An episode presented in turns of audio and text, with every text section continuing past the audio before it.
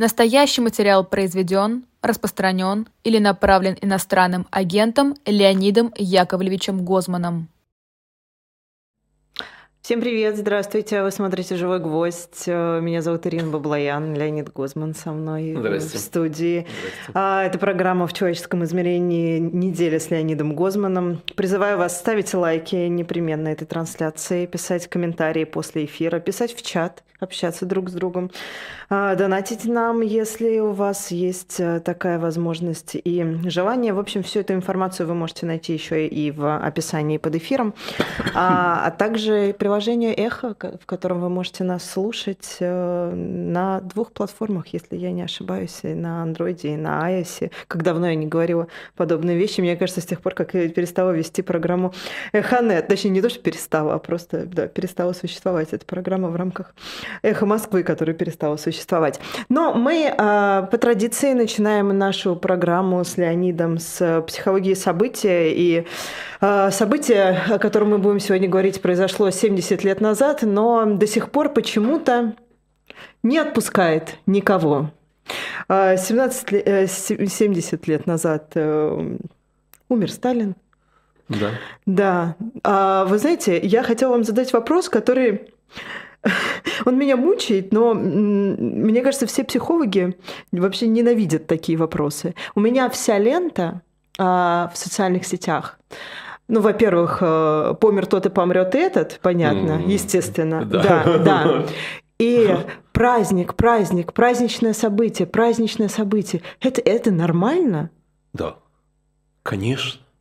Конечно. Вы знаете, вот мои старшие товарищи, уже непокойные, Людмила Михайловна Алексеева, Мариэта Чудакова, Сергей Адамович Ковалев, знаете, они всегда этот день отмечали именно как праздничный. Считал, что вот в этот день выпить водки вот за праздник – Просто ну как, ну как, как иначе? Как иначе? Понимаете, это когда говорят, что вот, мол, как можно радоваться смерти там и так далее. Ну, во-первых, это, конечно, все демагогия грязная, потому что можно радоваться смерти убийцы, почему нет? Вот. Кроме того, это не праздник смерти, это праздник жизни. Это праздник жизни. Потому что, вы знаете, вот э, Иосиф Виссарионович, он ведь убивал до последних секунд своей жизни. Хотя он уже не отдавал никаких приказов, но им созданный механизм убийства, он продолжал Продолжал работать. убивать. Ну, конечно. И, понимаете, вот если бы он умер на день позже, не 5 марта, а 6, то еще бы кого-то убили.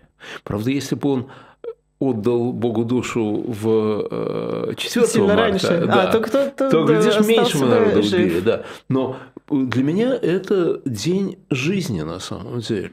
Потому что э, Иосиф Виссарионович, э, с моей точки зрения, был не просто отвратительным, преступным, злобным э, человеком. Да?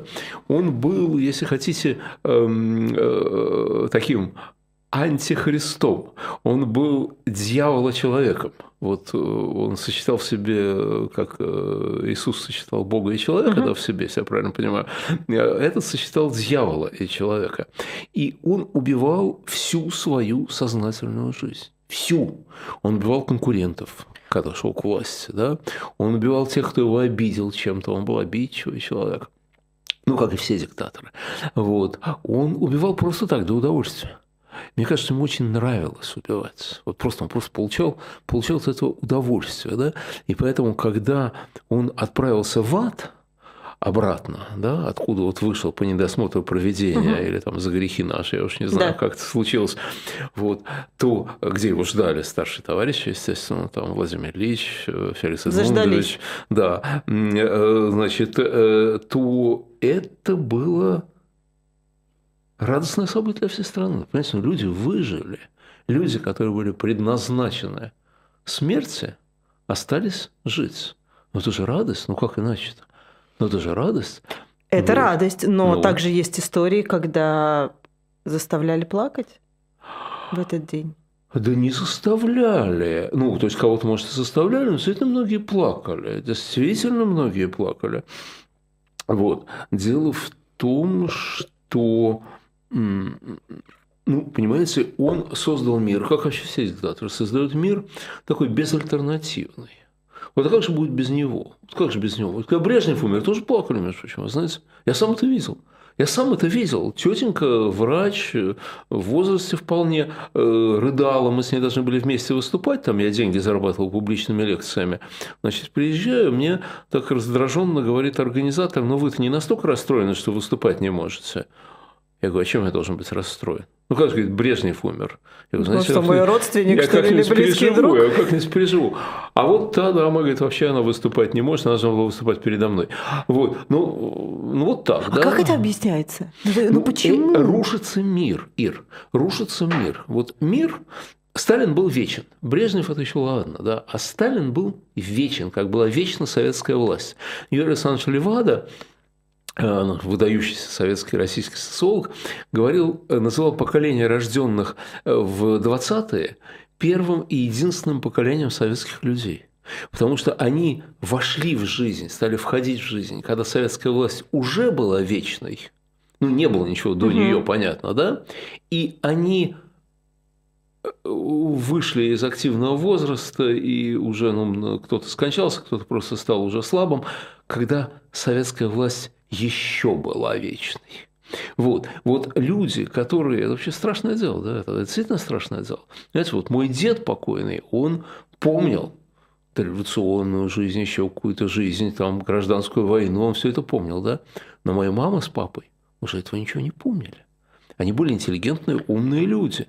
Но ничего до, до советской власти не было. И ничего никогда не будет вместо нее. И даже когда она такое рухнула, убеждение? Они это чувствовали. Это не убеждение, это не мысли, это эмоции. Но чувства и не поддаются власть... никакому рациональному, конечно, э, ну, объяснению. Ну, ну... Поддаются, но не очень. А, э, понимаете, когда советская власть рухнула, мои мама с папой это застали, слава богу, да, они много застали, они успели даже немножко поездить, они там еще чего-то. Вот. А они не верили в это до конца. Они до конца в это не верили. А я говорю, не, это все, это все, знаешь, это они, это они дурака валяют, это они э, ловят, ловят э, легковерных, чтобы потом их, э, чтобы потом их репрессировать. Вот. И, вы понимаете, ну, когда рушится жизнь, то страшно. А что будет теперь? Вот что будет теперь? При нем известное зло, известные проблемы, известны правила. Веди себя тихо, не высовывайся, тебя, наверное, не тронут, там и так далее, да? А вот сейчас его не будет, и что будет вместо него? Слушай, у нас сейчас то же самое говорят. А если, а если Путин? А если Путина не будет, что будет? Ну, это что, вы не слышали этих Нет, слышала, конечно. Ну, ну если не Путин, то кто? Не да, будет. То без Путина, э, как да. нет Путина, нет России, или как там Володин говорил. Да, да, да. да, да, Но это же шизофрения какая-то. Ну, то есть я не то чтобы диагнозы. Володин присутствовал. Конечно. Когда Бог подписывал. Конечно, разумеется, да, конечно. А Видел я думаю, за глазами. что он это нам сделал? Чем мы провинились? Вот. Нет, ну, ну, понимаете, нет, ну, когда рушится мир, то все, естественно, боятся. Да? Кроме того, Учтите, что товарищ Сталин создал о себе великолепный миф, который жив до сих пор, между прочим. Когда его какой-то из наших дураков назвал эффективным менеджером, я не помню, кто.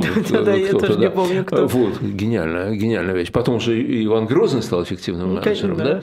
То вот это, в это люди поверили. Понимаете, хотя на самом деле они все, вот эти вот жуткие диктаторы, они все, э, они все ничего не могут что не делает дурак, все он делает не так. Иван Грозный, который эффективный менеджер, которому большая заслуга, что он взял Казань. Ну хорошо, взял Казань. Но он всю, все свое царствование вел Ливонскую войну, совершенно бессмысленную, которую проиграл. После его царствования депопуляция была, как после набегов татар – вот. И это эффективный менеджер. Да вы что, ребята, о чем вы говорите? Вот. А товарищ Сталин, какой он нахрен эффективный менеджер? Слушайте, его замечательная карьера началась с Царицына, где они вместе с этим самым э, железным наркомом Ворошиловым все про это самое проиграли, скажем, да? Вот. Значит, дальше у него были совершенно бессмысленные репрессии. Вот знаете, очень важная вещь. Вот многие Но считают... порядок был. Что? Но порядок был. И порядка не было. Ничего не было банды были. Какой к черту порядок? О чем вы говорите? О чем вы говорите? Все эти детективы. Я от своей бабушки это слышала ну, все время, порядок был. Но на самом-то деле, на самом-то деле, разгул преступности это при Сталине, на самом деле, бандитизм дикий. Но посмотрите, вот он устроил ГУЛАГ, и э, всякие э, люди говорят, ну да, ГУЛАГ это, конечно, нехорошо, но зато он построил промышленность, зато он сделал то-то, вот этим рабским трудом он достиг очень многого. Да? Знаете ли вы, что на самом деле это видно по донесениям начальников лагерей, или как там они назывались, э, своему э, начальству гестаповскому, так? Угу. Значит, они докладывали, у них проблема с фронтом работ. Зэки есть, зэков во, угу. а работы нет. Нет работы. Они не могли зэков занять. Конечно, они их занимали бессмысленным каторжным трудом, на котором зэки погибали. Это понятно, да? Это понятно. Но того фронта работ, чтобы вот что-то построить, его не хватало. Его не хватало. ГУЛАГ был абсолютно экономически неэффективен. Это было зло ради зла. Окей, при нем, при нем, при, при нем Советский Союз выиграл войну, это правда. Это правда, при нем, при нем.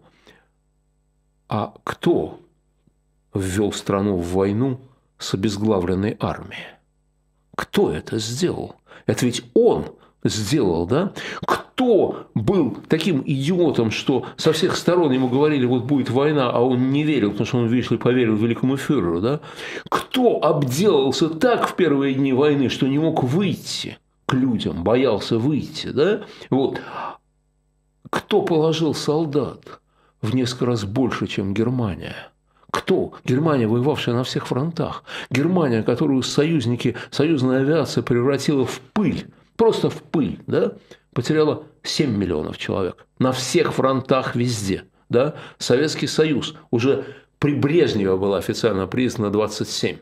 Сейчас говорят 41. Да? Значит, это что? Это эффект? Это, это он хорошо управлял, да? Слушайте, ну вот зло ради зла вы говорите, но это же абсолютно понятная история. Почему тогда люди этого не понимали?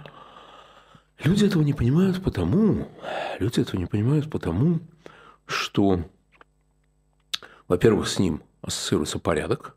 Когда люди говорят, ассоциируются, не значит, что порядок да, был, порядка да, не я было. понимаю. Но ассоциируется. И когда люди говорят, вот Сталина не хватает, они имеют в виду не Сталина на них. Нет. На других. На начальство. На начальство. Есть миф, что Сталин расстреливал начальников. Вот. И это, конечно, хорошо с точки зрения простого человека. Вот начальнику, понятно, надо расстреливать. Губернатор, который воюет, этого и этого, и, может быть, даже самого, значит, великого вождя э, нынешнего, да, э, это, это, это за милую душу, это давай, это давай. Но э, не себя. Кроме того, кроме того, знаете, вот как раз его смерть показала суть его режима. Его режим стоял на жутком страхе, который по некоторым психологическим законам, долго рассказывать, э, трансформировался в чувство любви. Вот был такой э, замечательный э, психоаналитик американский Теодор Райх, угу. который сказал, что у человека есть три способа реакции на непредсказуемое зло. Вот совсем непредсказуемо. Он, правда, он не про политику, он про отношения в семье. Вот. Значит, это одна, это одна реакция – это восстание – это, конечно, кто-то восставал, но в основном люди погибали, те, кто восставали. Вторая реакция – это принятие. Какой кавкианский мир. Кавкианский мир, да? И я живу в этом мире. я вам скажу, есть примеры. Ну вот литературный пример – это Иван Денисович.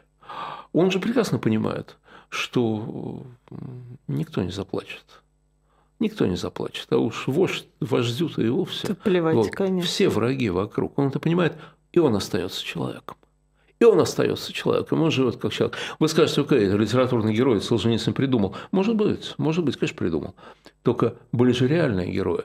Вы знаете, я не знаю, слышали такое понятие тревожная сумка или тревожный мешок, тревожный чемоданчик. Тревожный чемоданчик, конечно. Слышали, да? Разумеется. Так вот, смотрите, люди держали в этом чемоданчике, который стоял у дверей на всякий случай, потому что мы же не знаем, как они. Я понимаю, поведут. что не в таких масштабах, но мы, мне кажется, последние, ну, год да.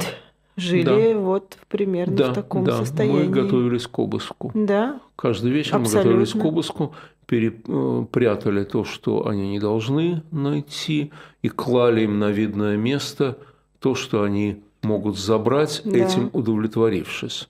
Это было каждый вечер, да. действительно. А да. А сначала сколько мы искали тайники и делали их, это было очень сложно.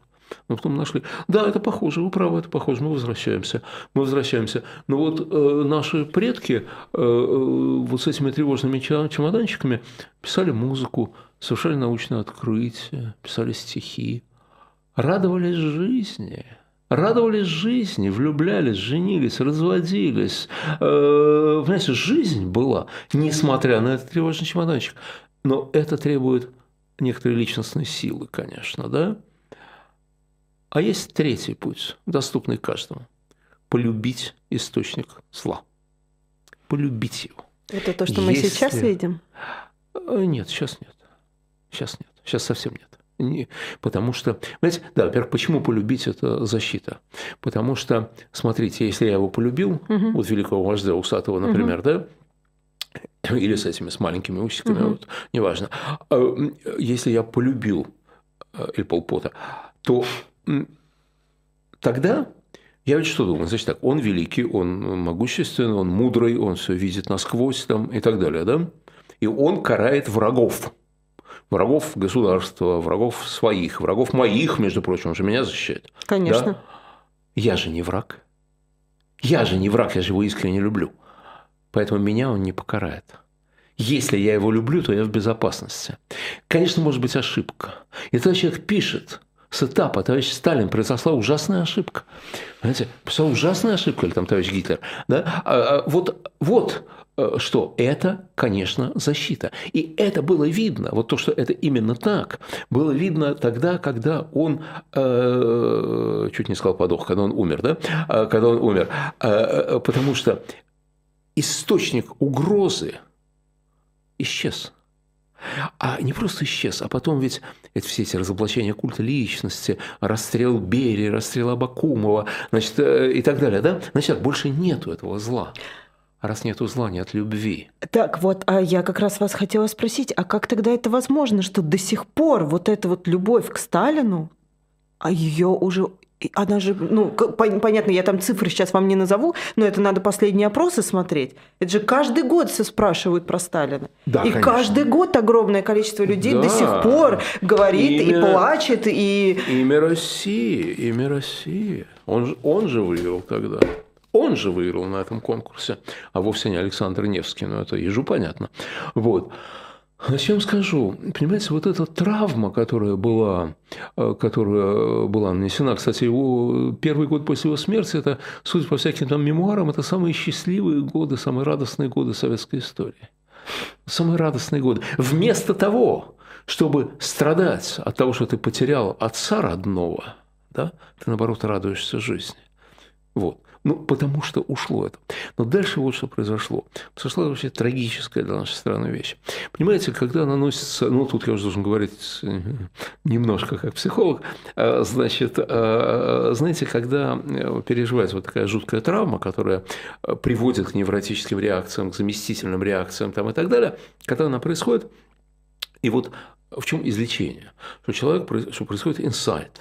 Человек видит, он вспоминает, то, что с ним произошло. Потому что, вообще говоря, самые страшные травмы своей жизни мы не помним они у нас вытеснены в подсознание, и поэтому у нас невротические реакции, поэтому у нас навязчивые действия, поэтому мы делаем что-то странное и так далее, чтобы, не дай бог, не вспомнить тот кошмар, который, который был. Да? Угу. У каждого он свой. Угу. У кого-то действительно кошмар, там, угу. не знаю, девушка стала жертвой группового изнасилования, например, да? Угу. а у кого-то это какая-то полная ерунда, которую он придумал. Один мой клиент, э, для него травмой было то, что ну, я занимался психотерапией когда-то, у него, для него было травмой то, что у него плохие зубы, он от всех скрывал, хотя это всем было видно. Но это было ужасной травмой. То есть, понимаете, на самом деле все внутри человека. Здесь нет, здесь нет общей логики. Так вот, человек пытается забыть свою травму, не вспоминать, да? Потом, в силу ряда обстоятельств, у него происходит инсайт, он ее вспоминает – и это момент совершенно удивительный. Это момент, когда сочетаются слезы и смех, счастье и горе, радость и все. Вот это все вместе происходит. Если это происходит на сеансе психотерапии, это просто вообще какой-то шквал эмоций на самом деле. Вот. А, но это еще не излечение. Излечение наступает, вот полный катарсис, очищение, наступает в ходе процесса отреагирования. Когда ты много-много раз возвращаешься к тому и тому, угу. к, э, к одному и тому же. Когда ты ее проговариваешь, ты рыдаешь по этому поводу, ты смеешься над собой, ты смеешься над своими врагами. Ты вот постоянно одно и то же, одно и то же, много-много-много раз. Это не бессмысленная вещь, это необходимая вещь для психического здоровья. Понимаете? Катар, э, процесс отреагирования в нашей стране был прерван насильственно. Потому что Никита Сергеевич, во-первых, он не ждал инсайта, он сам все рассказал, ну это понятно, да, у него политические были задачи, они терапевтические. И спасибо ему, что он сделал, конечно. Э, но дальше началось, это процесс отреагирования только начался. Только-только начался, значит, там э, Солженицын, еще какие-то воспоминания, еще что-то. Только началось. Никита Сергеевич, еще будучи у власти, понял, что не, не, далеко идет. Это далеко идет. Он-то, между прочим, не мимо проходил, он-то был э, секретарем ЦК Компартии Украины, да, э, надо полагать, угу. э, не белый, пушистый был. А, вот, так, значит, и он уже стал это давить, а его преемники вообще все это задавили. Вообще все задавили. Они запретили все это. А как на это реагировать человеку, когда ему не дают говорить о том, о чем он хочет говорить? Да? Возник самоздат. Возник самоздат как фантастическое культурное явление, когда мы стали читать вот ночами эти слепые копии, э, передавать с рук на руки, несмотря на риски. Ведь сажали людей за эти книги, а они все равно продолжали читать, потому что это было абсолютно необходимо. Да? Появились такой, ну, как, э, знаете, как суррогатный алкоголь.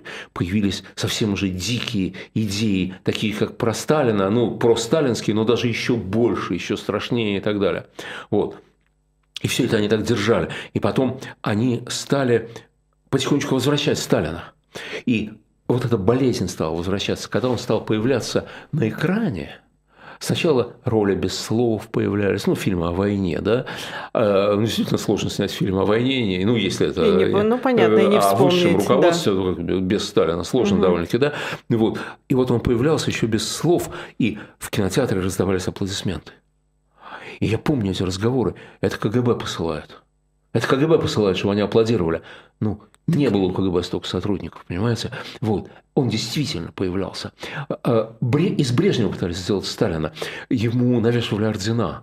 А, его э, награждали золотым оружием. Он стал маршалом. Пошли анекдоты, что его брови – это усы Сталина, поднятые на должную высоту и так далее. Не получилось. Какое Масштаб безумие. злодейства был не тот. Масштаб злодейства. Брежнев не был палачом. Брежнев не был садистом. Он совершал преступления, но он не получал от них удовольствия. Злодейства закончились моментально, когда умер Сталин? Нет, ну что вы, они никогда моментально не заканчиваются. Но главное, потом пришел Андропов. А вот Андропов имел шанс, потому что Андропов был не смешной, а страшный. Единственный не смешной, а страшный из этих э, толстых э, геронтократов. Да? Вот. Э, единственный. И его могли полюбить его могли полюбить, потому что его боялись. Но? А он помер. А он помер, слава богу. И когда пришел Горбачев, когда пришел к власти Михаил Сергеевич, то все началось как в рожке Мюнхгаузена. Все началось с того момента, на котором оно замерзло. И возникло две организации с одинаковым названием, противоположной политической направленности. Общество «Память» и общество «Мемориал». Это же синонимы. Это же синоним, просто одно по-русски, другое, другое значит, латин, э, операция к латыни. Да? Но и та, и та организация хотела пересмотреть прошлое, хотела разобраться в прошлом. Одна с демократических и гуманистических позиций, другая с фашистских. Ну, общество памяти я имею в виду, да? Вот. То есть, все пошло туда же. И опять это отреагирование не закончено. Опять оно не закончено. Посмотрите, как долго это длилось в Германии. Посмотрите, как долго это длилось с помощью такой жесткой союзных войск, без вот этих возвратов. И все равно до сих пор в Германии есть люди, которые, ну их мало, слава богу, их мало, которые, так сказать, поклоняются великому фюреру, но их, конечно, очень мало, слава богу, а у нас их больше. Это, э, конечно, э, проблема. Вот. Но 5 марта, 5 марта 1953 года в мире стало меньше зла. Понимаете? Вот, вот зла, зла с большой буквы, в мире стало меньше. Его осталось много, оно возвращается сейчас во многом, да, и мы это видим. Но его стало меньше. И поскольку его стало меньше, то, конечно, всех с праздником. Вот. Даже добавлять ничего к этому не буду, э, хотя у меня еще миллион вопросов осталось, но я надеюсь, Давайте, что это не ну, последний раз. Да нет, успеем, ну, ну вот я и говорю, что да. да, поэтому э, мы с вами, я думаю, еще про Сталина и про диктаторские режимы не, вот. не один раз поговорим, а нам уже, мы на пять минут аж э, с вами превысили уже лимит первой превысили. рубрики. Ну, ничего превысили. страшного, но тема такая. А у нас вопросы, вы говорили, интересно. Еще вопросы есть, Кошмар. и, да, и так что ничего Кошмар. страшного. А, да, но мы с вами перейдем ко второй рубрике. У нас сегодня а в борьбе со злом будет, э, ну, как не событие. У нас сегодня человек. Человек. Человек, да, Один про человек. которого вы знаете а, сильно больше, чем, ну, мы чем с ней я. Знакомы. Мы с ней да. знакомы, не очень хорошо, но знакомы. А, это Эльвира Вихарева. А, вы да. наверняка смотрели, это я зрителям нашим говорю, и стримы ее наверняка видели, и в последнее время, правда, она, к сожалению, там сама не показывалась по некоторым причинам. Но вот Леонид, я надеюсь, сейчас нам поподробнее расскажет про Эльвиру. Ну, смотрите, а, вот э, Понимаете, э, мы, конечно, не знаем, от чего там рушатся крепости, там э, вот это стены тюрьмы падают, там и так далее. Это вот как-то всегда сочетание очень многих факторов и так далее. Но вот чего мы точно знаем, что эти стены не рушатся без человека, который штурмует эту тюрьму. Это не значит, что он обрушит эти стены. Или она. Нет, нет, он может погибнуть на подходе. Но, но, но и без него они не рушатся. Вот-вот, ну не рушится, не получается сокрушить эту, этот замок людоеда, понимаете, если нет людей, если нет рыцарей, которые, э, или дам, соответственно, да, которые этот замок пытаются сокрушить. И вот Эльвира одна из этих э, дам. Вот. Ну, дам вот в том смысле, э, в смысле э, рыцаря и дамы, угу. да, вот, в том средневековом, героическом. И, вы знаете, мы знаем очень много примеров успешных. Ну, вот Сахаров. Да. да. Вот он вступил в безнадежный бой, вот он страдал, вот он победил, получил признание там и так далее, да? Это правда. Но куда больше людей, которые не победили.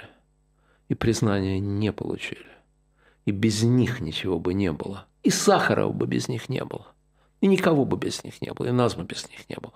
У тех людей, которые шли на безнадежный бой. Вот. Я надеюсь, что Эльвира доживет до победы и э, получит признание, которого она заслуживает, но это неизвестно. Значит, она такая? Ей э, еще не исполнилось 33, э, в июне только будет 33. Она э, очень такая яркая, красивая девушка, я понимаю, что сексизм, э, но, но это правда так. Она правда очень яркая, очень яркая и красивая. Она журналист, магистрская программа РГГУ, э, ну и так далее. Ей было 18, когда начались болотные протесты. И она, естественно, на них ходила, ее туда тянуло. И там она познакомилась с некоторыми э, лидерами, активистами там и так далее. Но вообще это вот это такой роман, ее жизнь. В семнадцатом году, в семнадцатом, э, значит, сколько же ей было, это 24, да, э, она первый раз баллотировалась в муниципальные депутаты. У нее никого не было, ни команды, ни денег, ничего. Она сама обошла две с половиной тысячи квартир. Сама. За, но это нужно, чтобы собрать подписи. И подписи, агитация. Да, агитация, да. да, рассказать есть, чтобы Две люди пошли голосовать за вас. Да. Ясное дело, победу записали другому. 17-й год уже, 2017 но для нее это было поводом не отступить, как для многих. Очень многие пытались, один раз пробовали отступили. Нет, она, она не отступила. Она провела бесчетное число избирательных кампаний для разных других людей. Она организовала массу каких-то э, мероприятий, проектов э, просветительских, непросветительских, всяких-всяких-всяких. Вот. Мы с ней, собственно, и познакомились на том, что она пригласила прочесть лекцию в рамках партии «Перемена». Это Дима Гудков, который она тогда в которой она тогда состояла. Причем эти проекты не только в Москве, это в разных городах. Это и в Нижнем, там еще угу. где-то и так далее. При этом без денег, безо всего, угу. на энтузиазме, угу. на энтузиазме только, да. Она работала с Дмитрием Гудковым, как я говорил, она организовывала его съезд, съезд его партии. Она была руководителем предвыборного штаба Геннадия Гудкова на эм, э, московской выборах в Московскую городскую думу. В 2019 году был последний, по-моему, последний огромный митинг. Ну, это э, были потом протесты в связи с Навальным, да, но такой огромный митинг последний был, по-моему, в 2019 году. Это в связи с хамством властей по поводу выборов в Московскую государственную думу, которые стали федеральными выборами, по сути, федеральной кампании. Э, Эльвира была одним из организаторов. В 21 году, в 21 она стала баллотироваться, вы не поверите, в Государственную Думу. Когда она мне про это сказала, ну, поскольку мы с ней знакомы, я выступаю, имею честь выступать на ее стримах, эм, вот на следующей неделе буду, э, то периодически мы как там перезваниваемся, и она мне это сказала. Я себя чувствовал, знаете, я себя чувствовал Воландом, которому мастер сказал, что он написал роман о Понтии Пилате. Помните, Воланд говорит, о ком? А вы лучше время не могли найти, чем о Понтии Пилате? Вот я примерно так же реагировал. Эль, ну ты... Ну, потому что в 21 году это уже ну, казалось ну, да, абсолютным ты, безумием. Ну, ты куку, ну да. ты чего? Ну, ну, ну какая Значит, это, во-первых, с одной стороны, это бессмысленно пытаться, с другой стороны, вот сразу пройдите за решетку. Ну, Можно, ну, в принципе, вот так вот. А плюс еще ко всему денег нет, поддержки нет, ничего нет, все сама. Понимаете, ведь Эля была, э, Эльвира, была, э, э, у нее очень в этом, в этом довольно тяжелая судьба. Она была в команде Димы Гудкова, да, но потом она осталась одна. Вот понимаете, одно дело, когда ты вот в этой борьбе, борьбе можешь говорить «мы». Это еще ничего. Ужасно, когда ты должен говорить «я». Потому что я один. Вот это ужасно. Вы знаете, это действительно самое тяжелое. Самое тяжелое. И неважно, есть тут риск жизни и свободе, выбора это или там, как это было у меня, ток-шоу телевизионное, да, меня тоже много раз спрашивают, как же ты же, ты же один. Ты там один, никого нет, вообще никого. Но это же не так. Нет, понимаете, те, которые со мной, они с той стороны экрана. Их не слышно. Их не слышно, их не видно. А здесь-то только вот эта свора. Больше никого нет, да? И вот она одна пошла – баллотироваться в Государственную Думу. Вот. При этом, понимаете, она все понимала. Она все понимала.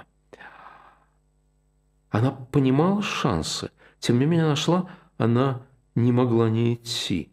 А потом у нее была кампания 22 года – муниципальные депутаты. Уже были команда, уже была команда, уже были люди, которые с ней. Уже были люди, которые с ней. Опять обход квартиры, опять все то же самое она выиграла по бумаге. А потом, Но... а потом электронное голосование. Ну... И единорос, который рядом не стоял, рядом не стоял, депутат, она проиграла. Вы знаете, она не любит электронное голосование почему-то. Вот, почему-то она его не любит сильно. И она опять не сдалась, понимаете? Вот в этой жуткой ситуации она продолжает общаться со своими избирателями. Она звонит, она обзванивает постоянно. Она говорит, да, вот я ваш, ваш кандидат. А я говорю, да-да, мы же за вас голосовали. Мы за... почему, почему же вы, как же так? У нас все соседи за вас голосовали, мы все, мы все вас знаем. Она устроила общественную приемную. Опять же, мотор работает без бензина, просто на энтузиазме. Денег нет никаких. Она устроила общественную приемную. Люди приходят не только из ее округа, со всей Москвы. С разными проблемами. Ну, буквально как к Ройзману. Только за Ройзманом-то история, связи, контакта, за ней ничего. Да? Но она делает то же самое. Она старается помогать. И нередко она помогает действительно. Вот.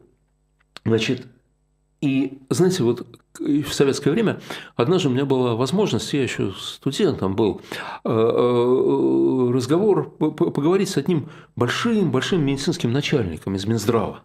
Он был там большой-большой начальник в Минздраве. А, там, член коллегии, там все такое.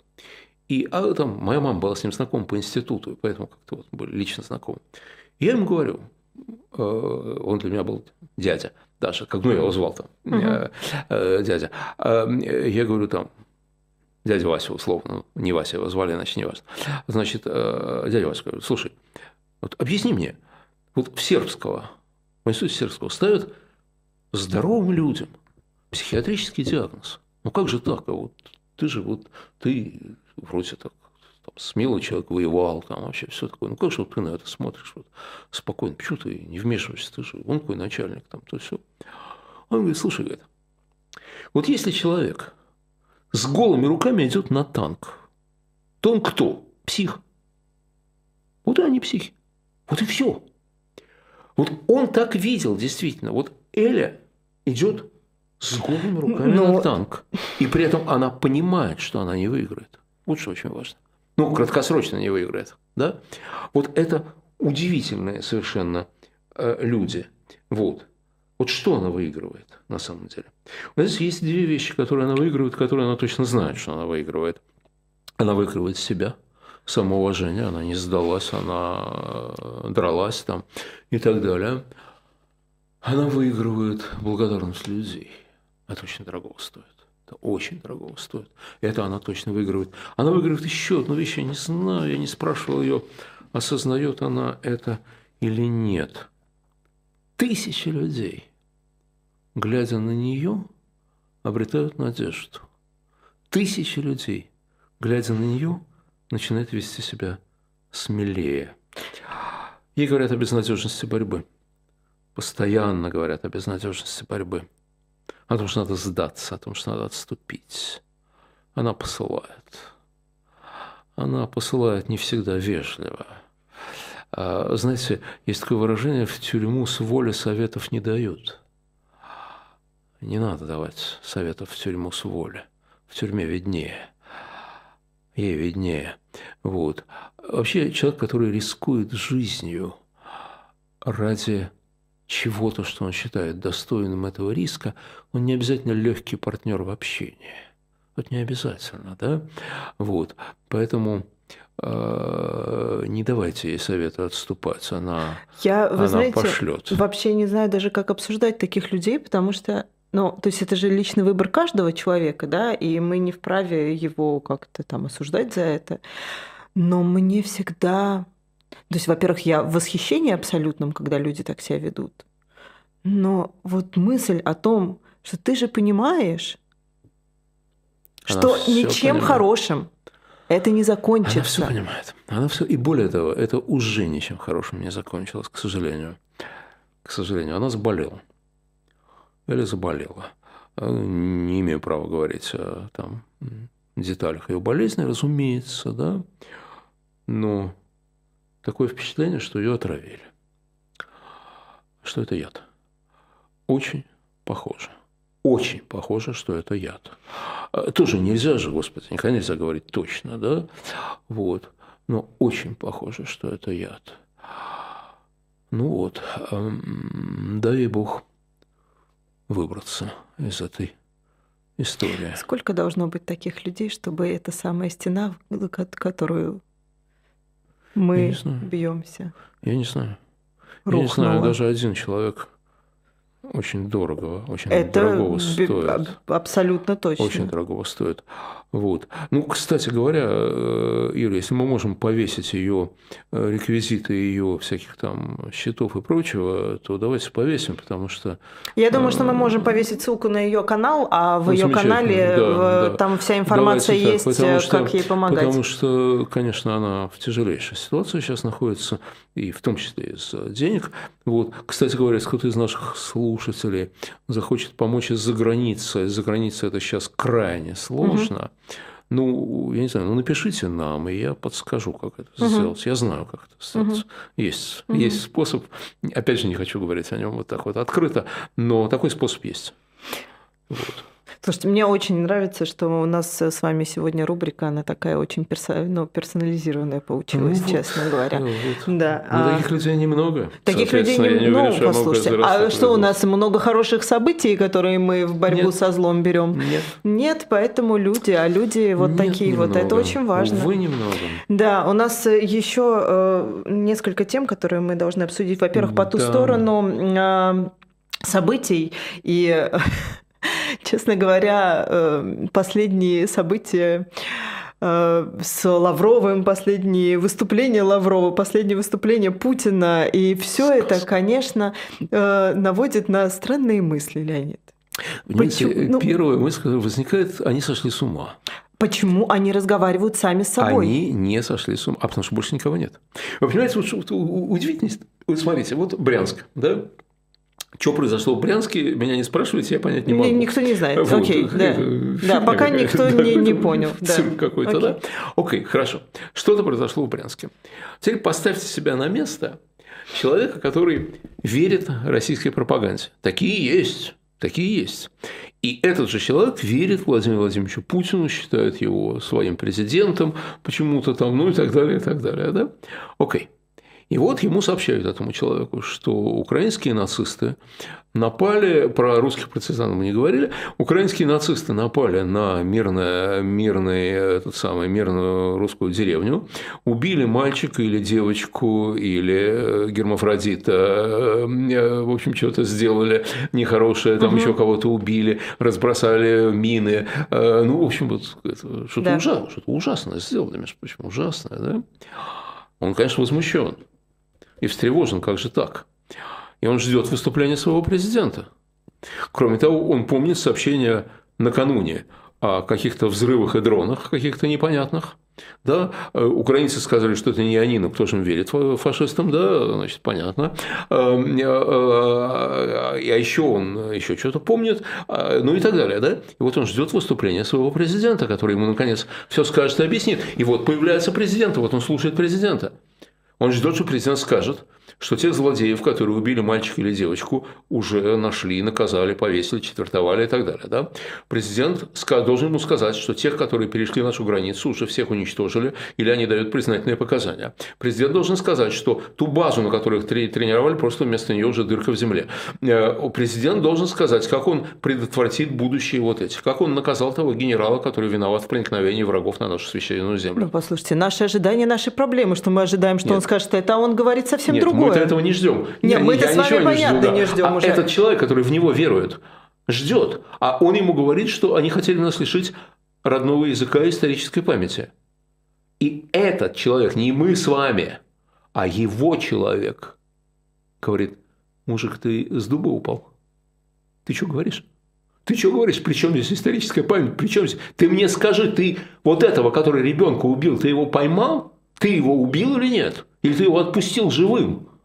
Ты мне это скажи, ну потому что это же естественная реакция, правильно? Это же естественная реакция. Когда э, был взрыв э, башен близнецов, Буш в первом своем выступлении сказал, мы их всех достанем. Мы всех достанем. И достали. И Бен Ладена достали, сколько лет прошло, а достали. Не успокоились, пока не достали. Все правильно.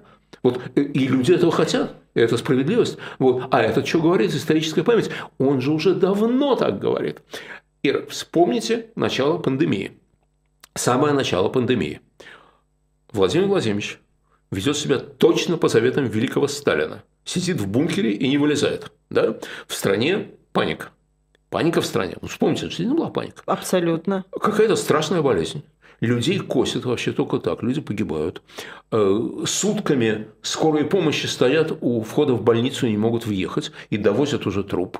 Да? Значит, нет аппаратов искусственной вентиляции легких, тогда считал, что это панацея, помните, да? Вот. Президенты в цивилизованных странах выступают э, с заявлениями Ладно, и речами. цивилизованные страны, это нам не указ. Но а жить на что? А жить на что? Говорят так, на работу не ходи.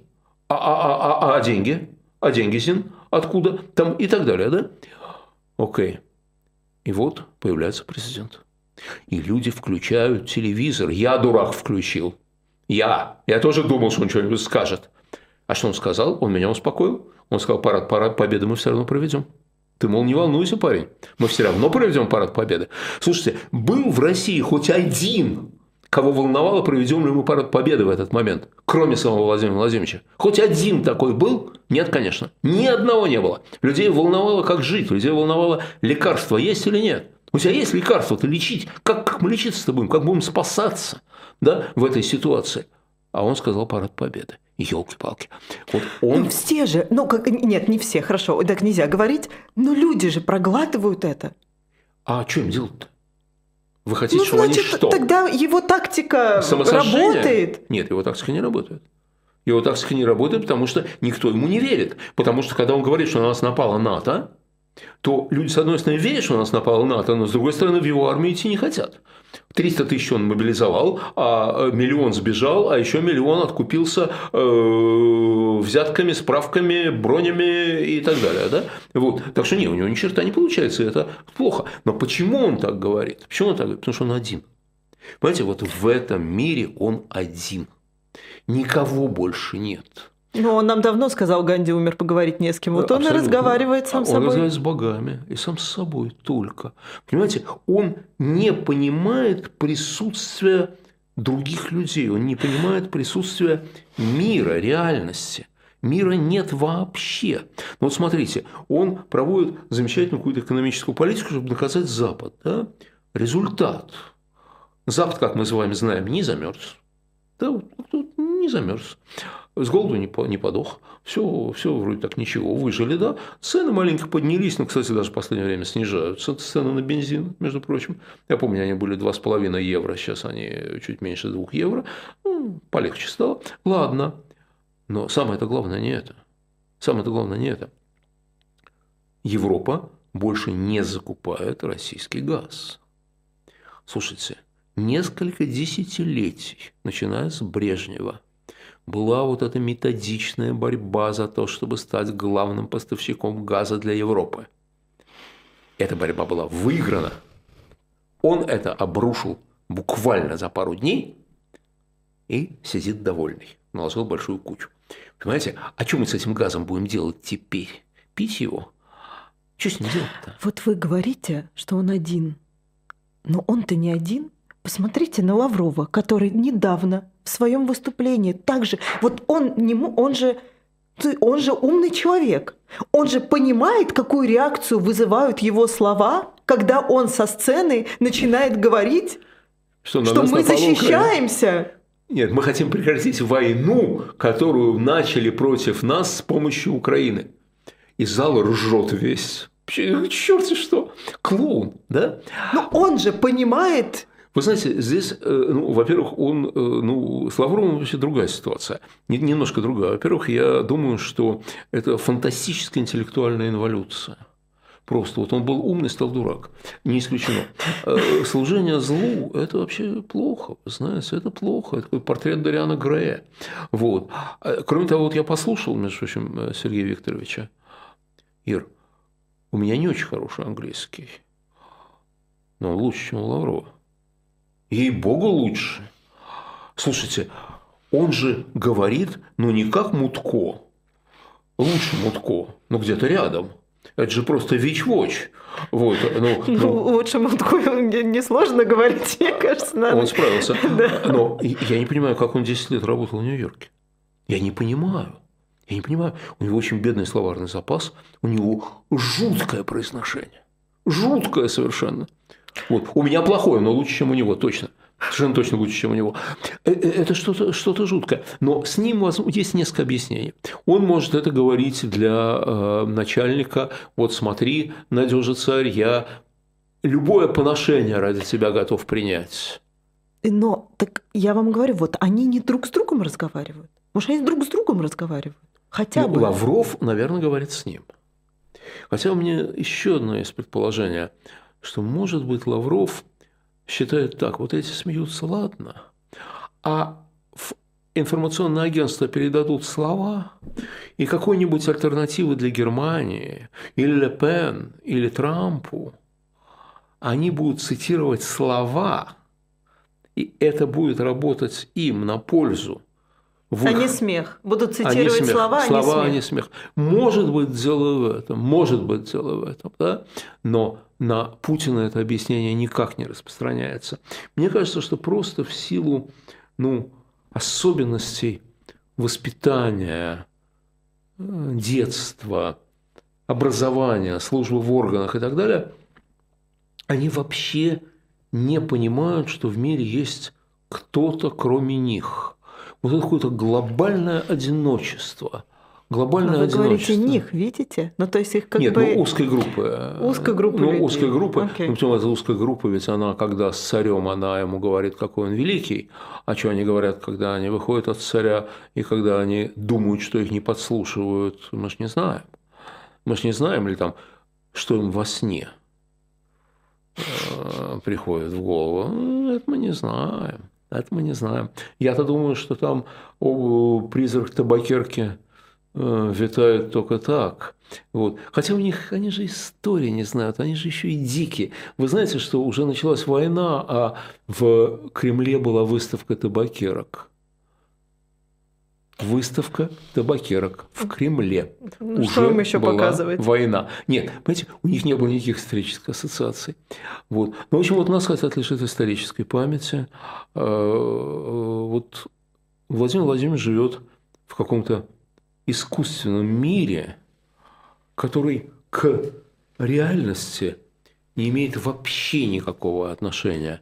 И связь с реальностью у этого мира только в том, что когда он отдает приказ – то начинают двигаться танки. Вот эта связь есть, к сожалению. Других связей нет вообще. Слушайте, это вообще страшно, когда человек, который руководит страной, разговаривает сам собой. Кто-то говорил, что не видел ничего смешного, чем руководитель ядерной державы, летящий во главе стаи журавлей. Но тогда это было смешно. Когда, помните, он со стерхами летал, весь мир помирал со смеху, а Госдепартамент выдал заявление, которое было изощренным издевательством, а у нас некоторые пропагандисты его приняли всерьез, что они очень приветствуют его озабоченность экологическими проблемами. Они это сказали. Они это сказали. Пропагандисты цитировали.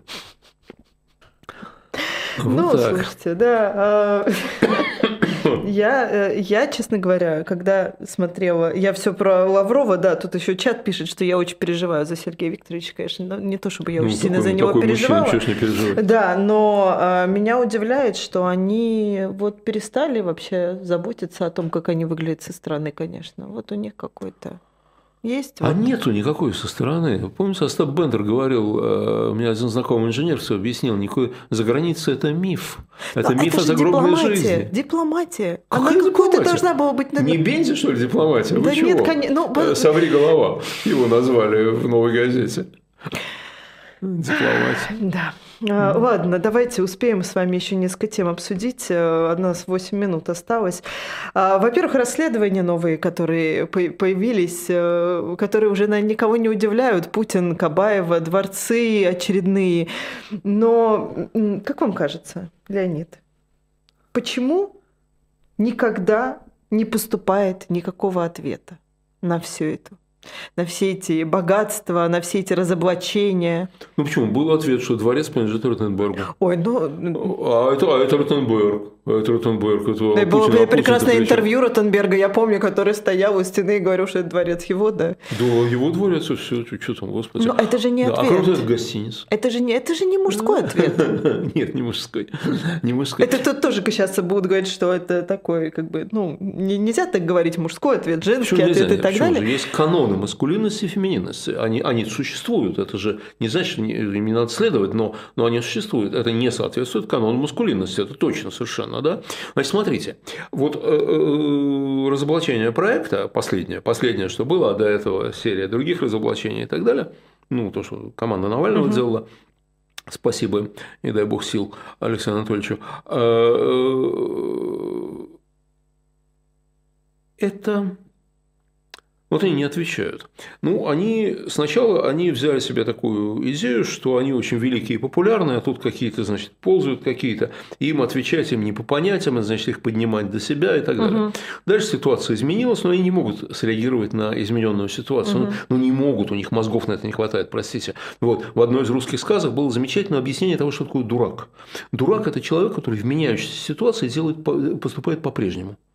Понимаете, вот он научился, у него какой-то выработался паттерн поведения, да, а потом ситуация резко изменилась. Умный человек. А ведет он себя точно. А он себя ведет как в той.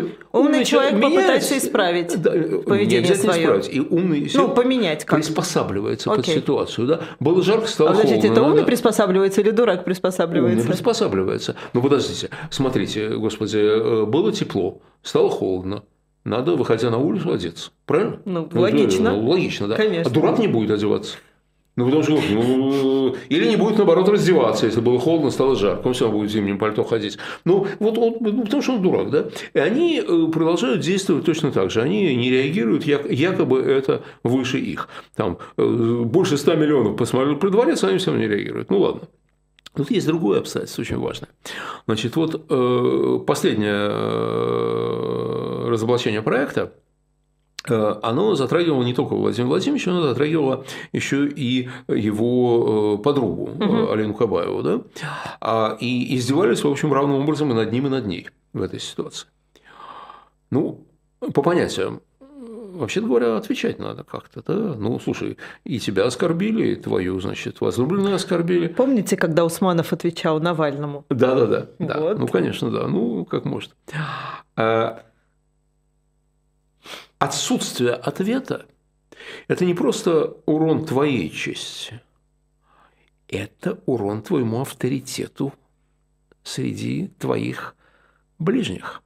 Они же организованы по принципу мафии, да? Крестный отец не может простить оскорбление, не может, а он не может ответить. А как он может ответить? Ну, смотрите, украинский дрон садится на локатор э, боевого самолета и улетает спокойно. А что может сделать? А ничего. Так а может они считают, что недостойно отвечать? Кто Нет, это ну, такие? Какой-то проект, какие-то журналисты это вообще, вы бросите, которые... Это вы бросите. На дроны они ответить не могут, на э, поражение под Херсоном они ответить, в Херсоне они ответить не могут, и на разоблачение ответить не могут. А ведь его, его пацаны-то, которые вокруг него, они же это все с удовольствием видят и читают, и с большим удовольствием, да? Мы же не знаем, как они относятся к Алене Кабаевой. Может, конечно, с восхищением, а может и нет, да? Э, по вся, всяк, всякое бывает. Она, конечно, прекрасная женщина, но тем не менее. Э, и они видят, что э, друг, тебя опустили, тебя опустили, а ты сидишь тихо, а он ничего не может сделать. Он может убить их. Он может, например, попытаться убить журналистов проекта. И, между прочим, я думаю, совершенно не шутки, что это не исключено. Вот, что, в общем, я ну, надеюсь, что ребята это понимают, достаточно осторожны будут. Вот. Но это когда-нибудь будет. А сейчас он ничего не может. И поэтому сейчас он может только ругаться. И поэтому он говорит про мрази и, и еще чего-то. Да? И вот разные политологи в разных странах думают, вот почему он так говорит. Он, наверное, вот тут какой-то замысел политтехнологический, тут вот он это говорит для того, чтобы... А это просто прорывается? Это просто прорывается. У меня самое простое объяснение. Бритва Акама, не надо умножать сущности. Он такой и есть. Вот он и есть такой человек. Это его словарь. Это его мироощущение. Он стал самим собой. Вот, понимаете, мы все думаем, какую роль он играет. Никакой. Он давно стал самим собой. Он искренен и открыт. Он действительно верит, что они хотят лежить нас исторической памяти. Он действительно хочет, чтобы этих мразей кончали без, без суда и следствия. Потому что, Ира, ведь сначала слово, сначала называют человека чуркой, дагом, хачиком, жидом, потом убивают – Потом, да, он сказал национал-предатели, он сказал пятая колонна, он сказал иностранные агенты. С национал-предателями не совсем ловко получилось, потому что из словаря великого фюрера. Ну ладно, не ошибается тот, кто не работает. Но когда он говорит «мрази», это же уже просто призыв убивать без суда и следствия. Это же просто уже поставить вне закона, да, вот, это прорывается из него. И мы чем дальше, тем больше видим настоящего Путина. Вот он такой и есть. Не возьмет же он сам автомат в руки, в конце концов, в конце этого пути. Может, и возьмет. Только против безоружного. Против вооруженного нет никогда. Он не сильно смелый, мягко говоря. А против безоружного может и взяться. Многие диктаторы лично казнили и пытали. Многие. И мы не знаем, когда закончится его путь. А, и чем закончится его путь. Мы не знаем. Так что нет, я бы, я бы этого не исключил. Почему бы и нет? А, мы с вами больше никакие вопросы не успеем, хотя их было еще, между прочим, два. Но я думаю, что я оставлю это на следующую неделю. А, ну, хорошо. Да, э, а, кстати, я вас призываю все-таки задавать вопросы, потому что к сегодняшней программе под моим постом было порядка 160 комментариев с вопросами. Да? Представляете, да. Вот, и, ну, ладно, мы будем работать над, над временем. Хорошо. Я буду работать над временем. Тут как бы я, я ответственная за это. Э, спасибо огромное, Леонид Вам Гозман, спасибо. Ирина Баблоян. Это программа «В человеческом измерении. Неделя с Леонидом Гозманом». Мы увидимся через неделю ровно да. в 3 часа дня по Берлину, в 5 часов по Москве. Призываю вас ставить лайки и оставлять комментарии да. к этому эфиру. Это... И еще раз, и еще раз с праздником вас. Вот.